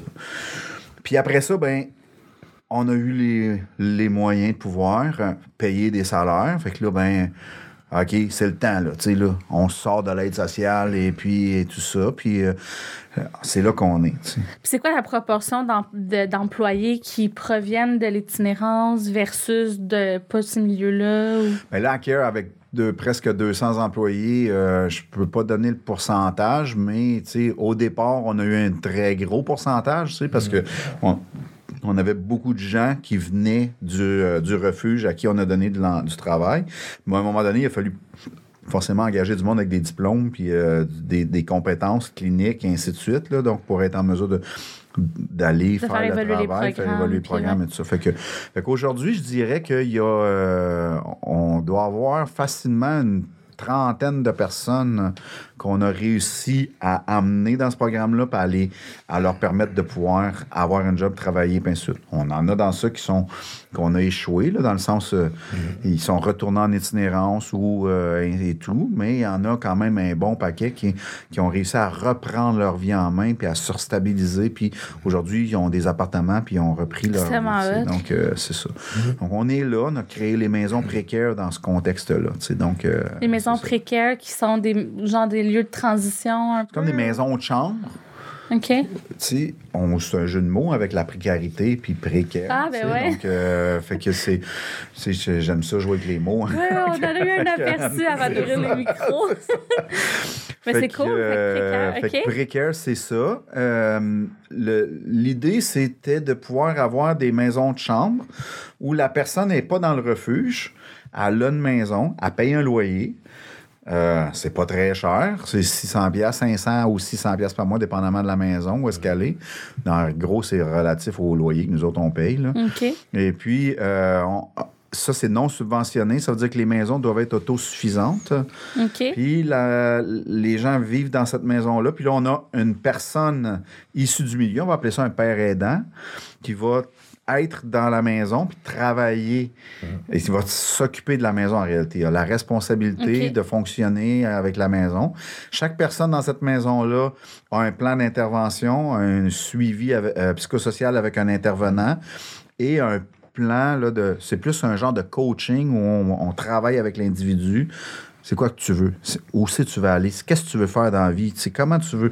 Tu veux, euh, tu veux quoi? Tu veux faire tes impôts? OK, on va faire tes impôts. Tu veux. Et puis là, on va monter tranquillement un programme comme ça pour être en mesure euh, d'aider la personne à se sortir de l'itinérance. Puis, ben, encore une fois, ben, c'est avec Sylvain qu'on a fait le- les- la, la première, tu sais. euh, c'est le même qu'on l'a aidé officiellement, ma femme puis moi, en gros, tu sais. Puis, euh, mais, tu sais, c'était pas, comme je dis, Sylvain, c'était pas le programme. C'était juste que c'était ça allé- coulait de source, ça, ça l'allait tout seul, tu sais. C'était juste des étapes dans sa vie, sais. Puis, ben, Qui on ont a... été inspirantes après ça. pour la Fait suite. nous autres, on s'est inspiré de la vie de Sylvain pour pouvoir créer ce programme-là parce que c'est ça qu'il a fait lui naturellement. Ça Mm. s'est fait comme ça, tu sais, puis ça a pris un deux ou trois ans pour. euh, Mais là, il va falloir sais. que tu mettes une salle à son nom ou Ah ouais, quelque chose. clair, là. ouais. il dit non. Puis, met- mettons, là, là, je comprends que le programme, c'est vraiment d'insérer les gens euh, tu sais, dans, dans l'organisme en tant que bénévole. Est-ce qu'il y a des employeurs aussi, des fois, qui disent hey, nous autres, on va en engager des gens, puis avez-vous des partenaires? On ou- n'a pas réussi à en trouver encore. On, a- on avait un partenaire qui pouvait, mais euh, ça n'a pas vraiment fonctionné. Euh, et puis, euh, mais non, pour l'instant, on n'a pas comme trouvé d'autres partenaires qu'à l'intérieur de Care pour faire ça. Parce que c'est un peu complexe. Hein? Quand tu as des gens en situation d'itinérance, euh, tu peux vivre avec, euh, avec la consommation. Fait que si tu, tu travailles, tu sais, nous, moi, je juge pas la consommation. Hein? Moi, je suis capable de prendre une brosse la fin de semaine puis rentrer travailler le lundi. sais. Bon, ben l'autre, il peut se geler la face la fin de semaine puis rentrer travailler le lundi, mais ça change quoi dans ma vie? Tu comprends? fait, que, fait que je vais pas juger ça, mais il y a des employeurs qui veulent pas ça.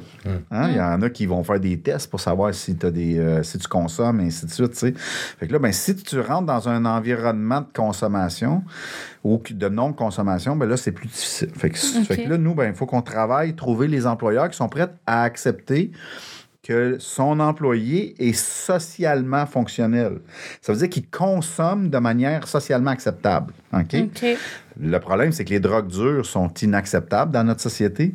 Fait que là, c'est un autre combat, ça. On a la dopamine qui, qui travaille très, très fort, dopamine, l'anonyme et d'autres organismes euh, comme Cactus et tout ça qui, qui travaillent à faire légaliser ces drogues-là. Pas parce que euh, on trouve ça cool de, c'est juste parce qu'on veut arrêter de criminaliser les consommateurs. Tu sais, Arrêtons cette affaire de criminaliser les consommateurs. Criminalisons les gars, les filles, les organisations à côté qui, qui, qui, qui- qui fabriquent ces affaires-là, d'accord? hein. Mais le consommateur, euh, lui, il devrait pas l'être, hein, pas dans ce contexte-là. tu sais. Fait, que, fait que ça, c'est une chose, mais fait que euh, trouver des, des partenaires qui sont prêts à accepter que son employé, peut-être qu'à la fin de semaine, il, il fait du crack. Peut-être qu'il rentre le soir chez eux puis il s'allume une puff. Mais ça change quoi si demain matin, je rentre à la job puis je suis fonctionnel? Réellement, là, ça change quoi dans ta vie, toi, en tant qu'employeur? L'important, c'est que ton employé ne rentre pas gelé. Tu moi, c'est ce que je dis à tout mon monde. tu c'est comme, moi, ce que tu fais à la fin de semaine ou ce que tu fais quand tu travailles pas, c'est pas de mes affaires. Tu feras ce que tu voudras. Tu. Tu peux être Arsène Lupin. Ça me dérange pas. Tu. Donc, euh, je comprends pas pourquoi tu travailles pour moi si t'es Arsène Lupin. mais bon, ça- mais tu sais, ça me dérange pas ce que tu fais dans la vie.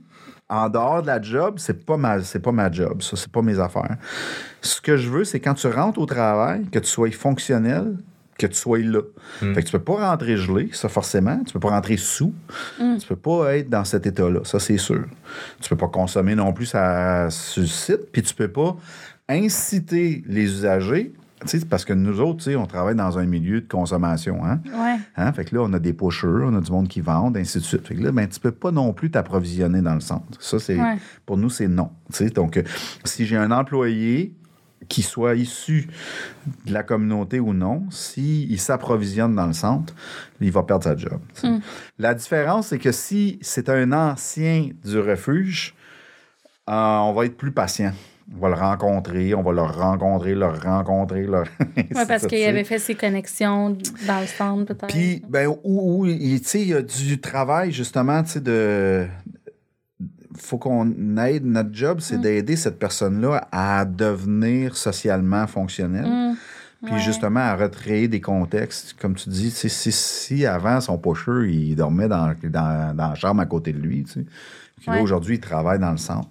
C'est- C'est une des raisons pour laquelle souvent les, on a euh, dans nos maisons des les gars ils veulent pas venir faire du bénévolat chez nous parce qu'ils disent moi j'essaie d'arrêter la consommation puis là je me retourne dans un milieu de consommation. Fait que je veux pas y aller. Fait qu'on va essayer de trouver puis avec lui d'aller ailleurs et tout Mm. ça pour pouvoir l'aider à pas se retrouver en plein milieu d'un con- tu sais c'est normal si t'es un alcoolique que tu veux pas servir de la bière tu sais Ben Donc, ouais, en tout cas, complètement. là. OK. Puis, puis mettons qu'il y aurait des employeurs qui voudraient dire, gars, euh, moi, tu je manque de staff euh, ou peu importe, j'ai envie de- d'aider puis de faire mon petit bout de chemin, puis qui voudraient réintégrer des personnes ou aider, du moins, là, parce que c'est pas eux qui vont les réintégrer, mais de dire, je vais leur offrir un job, c'est à quoi faut être prêt, là, te parler de consommation. Ben, ça peut être des problèmes de comportement, ça peut être euh, des problèmes d'assiduité, euh, ça peut être euh, des, des, le- des problèmes relationnels. Ma, ma relation avec le patron, ma relation avec l'autorité, des fois, est- c'est. c'est- tu sais, c'est. le- Hochelaga Maisonneuve, moi, j'ai toujours dit, depuis que je suis arrivé dans Hochelag, Hochelaga Maisonneuve, la pauvreté d'Hochelaga Maisonneuve n'est pas économique, elle est relationnelle. Les gens dans Schlag, ils savent pas rentrer en relation. Ben là, avec la gentrification, c'est un peu différent. On a de plus en plus de monde plus fonctionnel. Mais, mais avant, là, c'était ça la problématique. Moi, quand je suis arrivé en 2005 dans Schlag, euh, dire bonjour à quelqu'un sur la rue, il, il, il savait pas comment dire bonjour. Là. Sais, C'était tout. Il buvait sa bière sur son balcon en regardant tout le monde, mais il parlait pas à personne. Fait que les relations, c'était juste pas ça. C'était difficile. Fait que là, ben, c'est la même affaire, la relation avec le patron. Il faut que tu acceptes que ton boss fasse de l'argent sur ton dos. Ouais. C'est dur, ça. Si tu viens d'un milieu qui t'a dit que ça, c'était pas bon. Que c'était des OK? écœurants. Que c'était des ça, exactement. Tu sais, tout ça. Fait que ça, c'est complexe, tout ça. Fait que, fait que là, ben, il y a tout ça. Fait que là, ben, il faut que tu puisses accompagner. Ben, Après ça, il y a euh, des. euh, on, on en a un, là, un, un gars qui travaille avec nous qui, qui est possiblement Asperger, mais il n'est pas diagnostiqué. Mm. Nous autres, on le regarde, on dit, ouais, si, euh, tu sais, il arrive pas, il- son, son schéma de fonctionnement, il est totalement ailleurs que le nôtre. Et on appelle ça euh, neuroatypique, là, ou neuro... ouais, euh, sais. Et là, il faut que tu travailles avec. Mais là, si toi, tu es un employeur puis que tu n'es pas prête à, à comprendre que la personne en avant de toi, peut-être qu'elle est neurotypique, puis qu'il va falloir que tu y expliques les affaires différemment ou que tu l'accompagnes d'une autre manière ou que tu donnes une liste de tâches très précises. Ça, c'est dur pour quelqu'un comme moi. Là. Moi, je travaille dans le chaos. tu sais. Moi, je suis capable de fonctionner dans le chaos. Mais ces personnes-là, le chaos les, les rend chaos. C'est impossible pour eux autres. Ouais. Donc là, ben, il faut qu'ils arrivent. Fait que ça fait partie de tout ça. Le travail de- d'aider, de- de- d'accepter que la personne. en- Tu sais, c'est ça. On a eu quelqu'un qui nous a appelé l'année dernière. Il voulait qu'on envoie du monde là, dans le bout de Rivière-du-Loup pour pouvoir les aider à. euh, C'était des érablières, puis ainsi de suite. OK. Je trouvais le programme, l'idée était extraordinaire. C'était comme, wow, ben oui, c'est une bonne idée. ainsi de suite. J'ai envoyé deux intervenants là-bas pendant une semaine, rencontrer les gens, les, les propriétaires, le maire de la ville, toute l'affaire, ainsi de suite. On va y rencontrer. Puis là, ben, ce qu'on se rend compte, en gros, c'est qu'ils ont besoin de monde fonctionnel. Ils ne sont pas capables de pouvoir prendre des personnes en situation d'itinérance qui ont des problèmes de consommation. Ils disent, ah, ben là, ils vont avoir un appartement là. Ah, on va leur fournir l'appart. OK? Est à une demi-heure à pied du dépanneur le plus proche. OK. Mais je veux dire, ils n'ont pas de chance, ce monde-là. Là, tu là, tu, tu- tu vas. hum, Ben non, ça marche pas. Sais, faut-il le mettre au-dessus du dépanneur, pas à une demi-heure du dépanneur Ouais. à pied, tu sais? Ça marche pas l'affaire, tu sais. Comment est-ce qu'ils vont aller travailler? Ben, on va aller les chercher, puis on va les ramener. Ouais, OK, mais ça, c'est rien que le cadre de la vie, là. Ouais. Hein, le reste du temps, ils vont le faire reste du quoi? temps, ils font quoi? Ils sont pognés, hein, ils n'ont pas de char, ils n'ont rien. Tu- comment est-ce qu'ils vont se divertir si tu les. Et ainsi de suite. Tu comprends? Fait que là, ben, on a fait comme, ben non, ça ne marchera pas, ce programme-là. C'est pas parce que c'était extraordinaire, mais on les emmenait dans un milieu où il n'y avait pas. Même le CLSC de la place n'était pas capable de fournir les services pour ces personnes-là. tu sais. Pourquoi? Parce que c'est normal, là. On ne peut pas arriver puis prendre des personnes en situation d'itinérance parce qu'on en avait du monde là, qui était prêt à y aller. Là. Mais ces gens-là étaient dans des situations où on les aurait juste mis en échec. Hum. Ils auraient perdu leur job, ça aurait été juste frustrant, puis euh, tu sais, ça servait à rien. Là, donc, euh, fait que c'est juste ça, la complexité, c'est là qu'elle se retrouve. Fait que si tu es prête en tant qu'employeur, tu roules une usine, n'importe quoi, c'est des tâches, euh, tu sais, c'est- c'est correct, on va, on va travailler avec, mais de- d'aider la personne à pas être en échec. Ça veut dire que toi, tu, t'es, tu T'as une veux- responsabilité. une responsabilité, c'est ça. C'est ça. Fait que dans le fond, faut pas, faut pas essayer de le faire parce qu'on manque de main-d'œuvre puis qu'on est comme, ah, tu sais, ça va être un fit. Non, non, là, c'est un, c'est un projet. C'est un projet, c'est ça. On va travailler avec toi, puis nous autres, on va continuer à suivre notre personne, puis s'assurer, on va faire le suivi avec, le psychosocial, on va faire l'intervention, on va, on va l'aider à rentrer, à faire sa job et tout ça. On va faire tout ça. Mais toi, il faut que tu acceptes que cette personne-là, euh, elle s'est peut-être je la face hier, puis à matin, elle ne rentrera pas travailler. tu sais. Donc, euh, c'est possible. Euh, elle, s'est- euh, elle- elle a peut-être vécu de quoi? Elle a, elle a vu son enfant euh, au dépanneur, euh, puis ça faisait un an qu'elle ne l'avait pas vu, puis là, ben, elle est dans l'émotion à côté, puis elle n'est pas capable d'y aller. Euh, ou ben non, euh, elle est dans l'angoisse, c'est pour toutes sortes de raisons, Euh, puis elle ne peut pas y aller, tu sais, puis tout ça. Fait que c'est c'est ça la, la difficulté, c'est que nos, nos, nos programmes, tu sais, on dit, OK, euh, tu as, 80 heures d'heures personnelles que tu peux ne pas rentrer travailler. hein. On a ça maintenant dans les, emplois, dans les entreprises. Au lieu d'avoir des journées maladie, tu sais, on donne des banques d'heures aux employés pour dire ben ton chat accouche puis tu veux rester à la maison, tu n'as pas besoin de donner, tu, restes à la maison. OK? C'est tout. OK? Mais le problème, c'est que pour une personne en situation d'itinérance, c'est 120 heures qu'on a besoin, c'est 200 heures qu'on a besoin. C'est d'être en mesure de pouvoir accepter que cette personne-là, au début, elle n'ait pas le niveau de fiabilité nécessaire. Mais elle va la construire, cette fiabilité-là. Mais puis dans le monde hyper euh, axé sur la performance puis qui va vite dans les entreprises, euh, j'imagine que le défi est là aussi. Ben, c'est difficile, mais tu sais, c'est juste ça. Nous, ce qu'on essaie de faire, c'est d'aider à stabiliser la personne puis la rendre fiable. Ouais. OK? Les, les deux, la- avant qu'on commence à donner de l'argent à quelqu'un, on regarde sa stabilité puis sa fiabilité. Tu es bénévole, mais tu rentres à l'heure, pars à l'heure, tu fais le travail qu'on te demande, tu, les, tu y vas, ainsi de suite. Là, à partir du moment où tu démontres cette stabilité, cette fiabilité-là, là, on va te mettre sur le programme de compensation. Là, notre objectif, c'est de voir comment tu gères le cash. Parce que si le cash te rend dysfonctionnel, ça ne sert à rien. Tu comprends? Je ne vais pas te donner euh, 16 piastres de l'heure pour te rendre plus dysfonctionnel encore.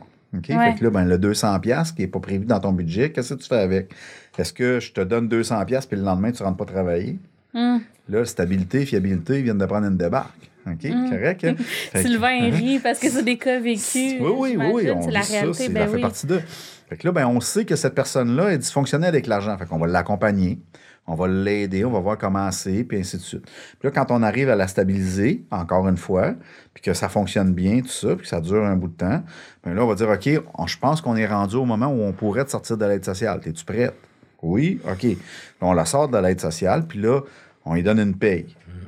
Mais souvent, là, à la paye, le lendemain, elle ne rentre pas travailler. Hum. OK? On lui donne sa paye, puis le lendemain, là, on est trois jours off. OK? Bon, ben ça, ça veut dire qu'on n'a pas. Il y a quelque chose qui ne fonctionne pas parce qu'elle est retombée dans le conso. Puis là, ben là, puis là, on fait quoi? Le problème, c'est que quand on est dans une consommation non fonctionnelle, ben dysfonctionnelle, c'est que là, on va emprunter sur le prochain chèque. OK. OK? Puis là, ben, quand tu te mets emprunté sur le prochain chèque de paye, ben là, tu, tu, tu rentres au travail avec de l'angoisse, tu rentres au travail dysfonctionnel, puis là, tu n'es plus capable de faire ton travail, puis ainsi de suite. Tu comprends? Qu'est-ce que vous faites dans cette situation Ben là, nous, dans ce moment-là, ben, on va l'accompagner, puis on va lui donner. On a eu, euh, on en a eu des employés, là, euh, ça m'a pris euh, huit mois avant de congédier la personne, tu sais. J'y ai donné des chances et des chances et des chances, et puis ainsi de suite, pour arriver en bout de ligne, dire, regarde, ça sert absolument à rien, là, tu sais, je- peux pas, là, tu sais, c'est pas possible. Donc là, faut que tu arrêtes, sais. Donc là, ben, c'est plate. Ça fait partie des échecs. Pour nous, ben, on apprend, mais ça fait partie du système. À un moment donné, tu n'as pas le choix. Là. Faut, qu'en tant qu'employeur, tu as besoin de te fier. Si je te demande de rentrer travailler, Oui, non, c'est ça. j'ai ben, besoin ça. de toi, tu sais. Ouais. Fait que là, ben, tu sais, j'avais dit, euh, je leur avais dit, tu sais, ben, mettez cette personne-là à l'horaire, mais fiez-vous pas sûr. Ouais. Mettez-en deux ça, sur l'horaire journée-là. Puis, ben, on sera en, en, en plus si elle est là. Mais au moins, Ce on qui est tough, c'est que même pour un organisme à but non lucratif, tu as un budget, tu as Ouais. des subventions limitées, tu as besoin de Les ressources. services à offrir. C'est ça. ça. peut C'est pas, Ouais. Puis, dans le fond, c'est de trouver l'équilibre de ce que je comprends entre Mm. pas mettre la personne en situation d'échec, mais quand même, un moment donné, Mm. prendre une chance pour que la personne puisse s'en sortir. C'est ça. Ouais. Sais, on va lui donner des chances, on va travailler, on va y aller, et tout ça. Tout ça, il y a, il y a toutes sortes de. les gens, tu sais, la maladie mentale, l'angoisse, ça en fait partie, là. Ouais. Moi, je suis pas quelqu'un d'angoissé. Il peut être très angoissant, mais pas angoissé. Donc, euh, je comprends parce que euh, j'en ai autour de moi des personnes qui vivent l'angoisse puis qui, comment ça les rend tellement dysfonctionnels. Tu sais, ils peuvent pas se lever le matin ou ils peuvent pas rentrer travailler. Ils sont juste comme décrochés.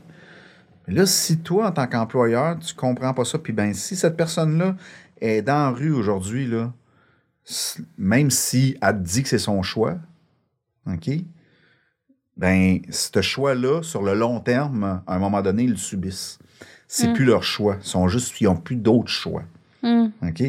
Puis, ben, psychologiquement, c'est préférable pour moi de dire que c'est mon choix Ah, ben ouais. parce que je c'est- suis pas une vrai. victime. Je prends le contrôle de ma vie. Moi, je veux pas me victimiser. Fait que je vais dire que c'est moi qui ai décidé d'être dans la rue. Mais en réalité, c'est le système qui m'a mis dans la rue. OK?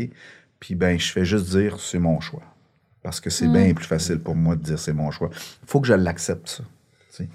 Fait que quand ça devient trop longtemps que tu es là, là ben, tu n'es plus dans le mode victime. Là, tu prends le contrôle de ta vie puis tu te dis, mais ben, là, c'est rendu mon choix. Mais le système a fait que tu n'as pas eu le choix. Que ça pas capable de, rentrer dans le système parce que ça, tu fitais pas. C'est ça. Ouais.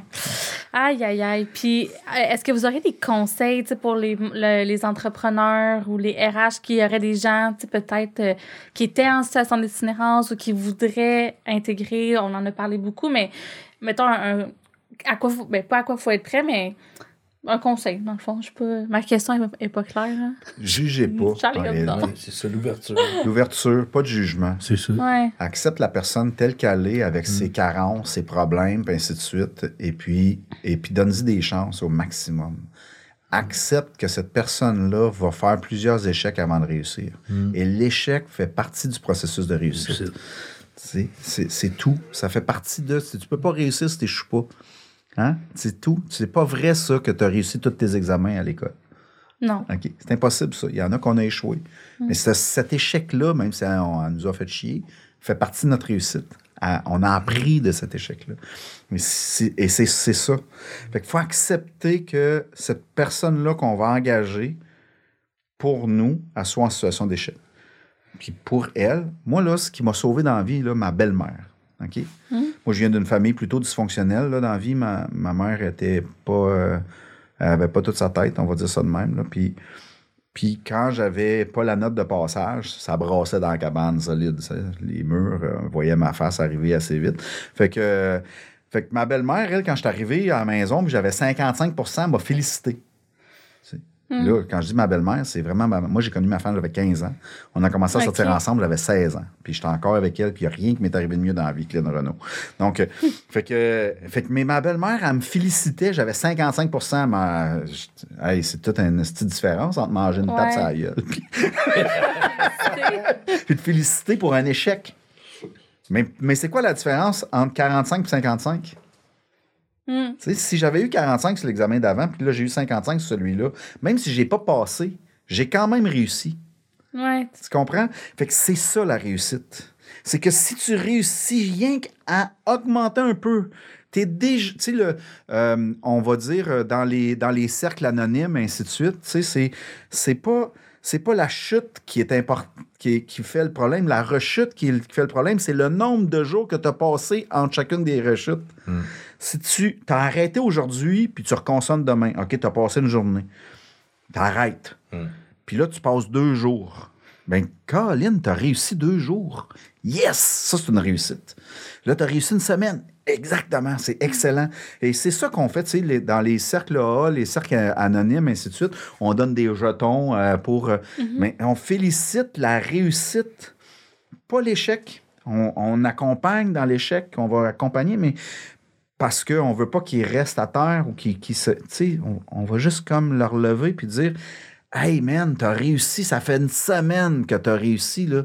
Tu sais, OK, là, tu viens de faire une rechute, c'est correct, ça, ça dérange pas, ça. On va essayer de faire une semaine et un jour. On est capable, on embarque ensemble, là, on va faire une semaine et un jour. Puis là, on va plus loin, une semaine et deux jours, puis une et ainsi de suite. Puis là, puis c'est comme ça. Fait qu'on on encourage chaque réussite. Ben, si tu es un employeur aujourd'hui puis que tu as besoin de staff puis que tu es prête à prendre quelqu'un en situation d'itinérance, c'est sûr que les personnes qui ont des grosses carences à l'emploi puis ainsi de suite, on va pas les référer, on les connaît les gens qui sont en mesure de pouvoir travailler, faire des jobs et ainsi de suite. Ça, ça dépend, mais mais si on te réfère quelqu'un, faut que tu acceptes que cette personne-là va être en échec dans ton entreprise. Puis que tu prennes cet échec-là pour l'aider à avancer au lieu de l'écraser. Puis à partir de ce moment-là, ben, tu vas la construire, cette personne-là. Puis tu vas voir que ça va devenir un Sylvain Léraud. Hmm. C'est ça, il n'y aura pas de facile, oui, mais il y en a des plus belles, puis on va vivre ensemble, puis, tu sais, c'est ça. Et c'est une euh, parfaite conclusion. Euh, C'était super inspirant. Mais toi, tu as quelque chose à rajouter? Ben, Ben, ça vas-y juste pour vous dire que demain, venez en grand nombre euh, au 4, 5, 6, 7 Hochelaga. Oui. C'est le lancement de notre euh, campagne de financement avec euh, M. Jacques Rougeau. Fait que venez lutter avec nous contre l'itinérance. Soyez présents. Oui, On veux-tu vous invite, préciser la date? euh, C'est le 13. Le Le 13, 13. Fait que là, l'épisode sort le 12. Donc, euh, ceux qui sont assidus... C'est pour ça que je me suis permis de dire Mais non, mais t'as bien fait. Non, mais c'est parce qu'il y en a qui écoutent des mois plus tard. Fait que Ouais, quand même. ça. Donc, Ouais. euh, le, le 13 octobre. euh, donc, novembre. Novembre. Mon Dieu, en Le novembre. 13 novembre 21. 2021. Ouais, c'est ça. Oui. Ben, écoute, on, on va être là. C'est Jacques Rougeau qui est notre euh, porte-parole. Notre hein, porte-parole. Jacques a accepté d'être notre porte-parole. Avec un Avec petit un, poulain. euh, un, petit- un de ses poulains qui habite le quartier, Hochelag.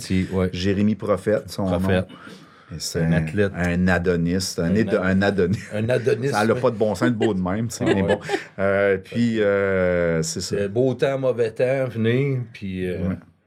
Ben, On va super. distribuer, il va y avoir de la distribution de, de bouffe, de vêtements, puis ainsi de suite. Si vous avez des vêtements, amenez-les. Mhm. Vous avez des affaires que vous, vous voudriez Hey. donner, puis ainsi de suite, aux gens, tout ça, amenez-les, tu sais, puis on va pouvoir nous autres distribuer ça, les donner aussi. tu sais, C'est une bonne euh, façon de contribuer. Honnêtement, en tout cas, c'est sûr que moi, je vais aller faire un tour. Fait que c'est des auditeurs qui veulent euh, me serrer la pince, on sait jamais. Ouais. Ou peut-être qu'on se connaît déjà. Ben, venez, on- ça va être une belle journée. Oui, euh, une bonne idée. Ouais, merci vraiment, vraiment. Je vais inviter les gens aussi à suivre Care Montréal. Euh, Est-ce que vous êtes sur les réseaux sociaux? Oui, oui. On Ouais, a hein? notre page Facebook, facebook.com slash Care Montréal, notre site web, caremontréal.org. Mm. Euh, et puis, si vous allez sur caremontréal.net, vous allez voir en temps réel les statistiques de, de nos hébergements. Et voilà. Ah, c'est? Oui. Oui, c'est Ouais. ça. C'est publié là, euh, là, en temps réel, le nombre Puis là, on de n'en personnes a pas parlé parce tu sais. qu'on a comme tombé dans les RH, mais là, vous avez un troisième euh, lieu qui est encore plus gros. C'est l'ancien euh, motel L'ancien motel Place Versailles. Place hein? Versailles. Alors, Aujourd'hui, on a trois sites là, en ce moment. Ouais. Donc, on a, on a le Petit Care, qui, lui, est plus en mode halte chaleur Ouais. encore. Euh, On a euh, le 4567 Hochelaga, l'ancien local du YMCA d'Hochelaga Mm. Là, c'est on appelle le pavillon euh, Refuge Cap Care. C'est un partenariat avec le Cap Saint-Barnabé. Puis on a le, le pavillon Royal Versailles, Versailles. euh, dans l'Est. Est-ce Donc, que la Place euh, Versailles? qui est en face de la place Versailles, euh, qui est un refuge temporaire. Euh, on verra là, jusqu'où ça va nous Mm. emmener. Là, ça, on va aller au moins jusqu'au mois de mars pour cette année. Fait que ça, c'est nos trois refuges euh, en ce moment. Puis dans Hochelaga, dans Hochelaga Maisonneuve, il y a le refuge Cap-Saint-Barnabé aussi qui est sur Bennett, au coin de Bennett et Adam. OK, je savais pas. Donc, euh, qui est là. Eux autres, ils ont une cinquantaine de places aussi. Là. OK. Donc, on, euh, ben, on va mettre le lien aussi, tiens, euh, si les gens veulent- sont curieux, veulent les suivre. Puis, je vais inviter les RH euh, qui sont auditeurs, si jamais ça peut fitter dans votre organisation ou si vous connaissez d'autres organisations pour qui ça pourrait être possible de donner une chance à une personne en situation d'itinérance, d'itinérance, on va les inviter à communiquer avec toi ou avec Sylvain ou quelqu'un d'autre? Ah oui, ben en réalité, euh, pour tout ce qui est programme d'emploi euh, et tout ça, euh, ben, qui communique avec moi, puis moi, je les référerai aux bonnes personnes à l'intérieur de l'organisme parce que ça dépend des, intervenants et des programmes. là. Donc, euh, ça peut être. Laurent, ça peut être, euh, ça peut être Martin, ça peut être tu me Pierre. permets de mettre tout ça, tu. Donc, email, dans le fond? oui, oui, oui, il n'y a pas de souci. On va mettre ton oui, courriel. ça, ouais. Merci vraiment, les gars, d'être venus. Euh, C'était une très belle conversation. Merci Puis, euh, à vous de, pour cet accueil. Merci à toi. Puis, euh, comme euh, le dirait si bien euh, mon ami Bob Binette, qui capote pas, ça va bien se passer. Donnez-vous une chance. là. Wow, mais là-dessus, là-dessus, on vous souhaite une bonne semaine. Bye bye. Salut, bye.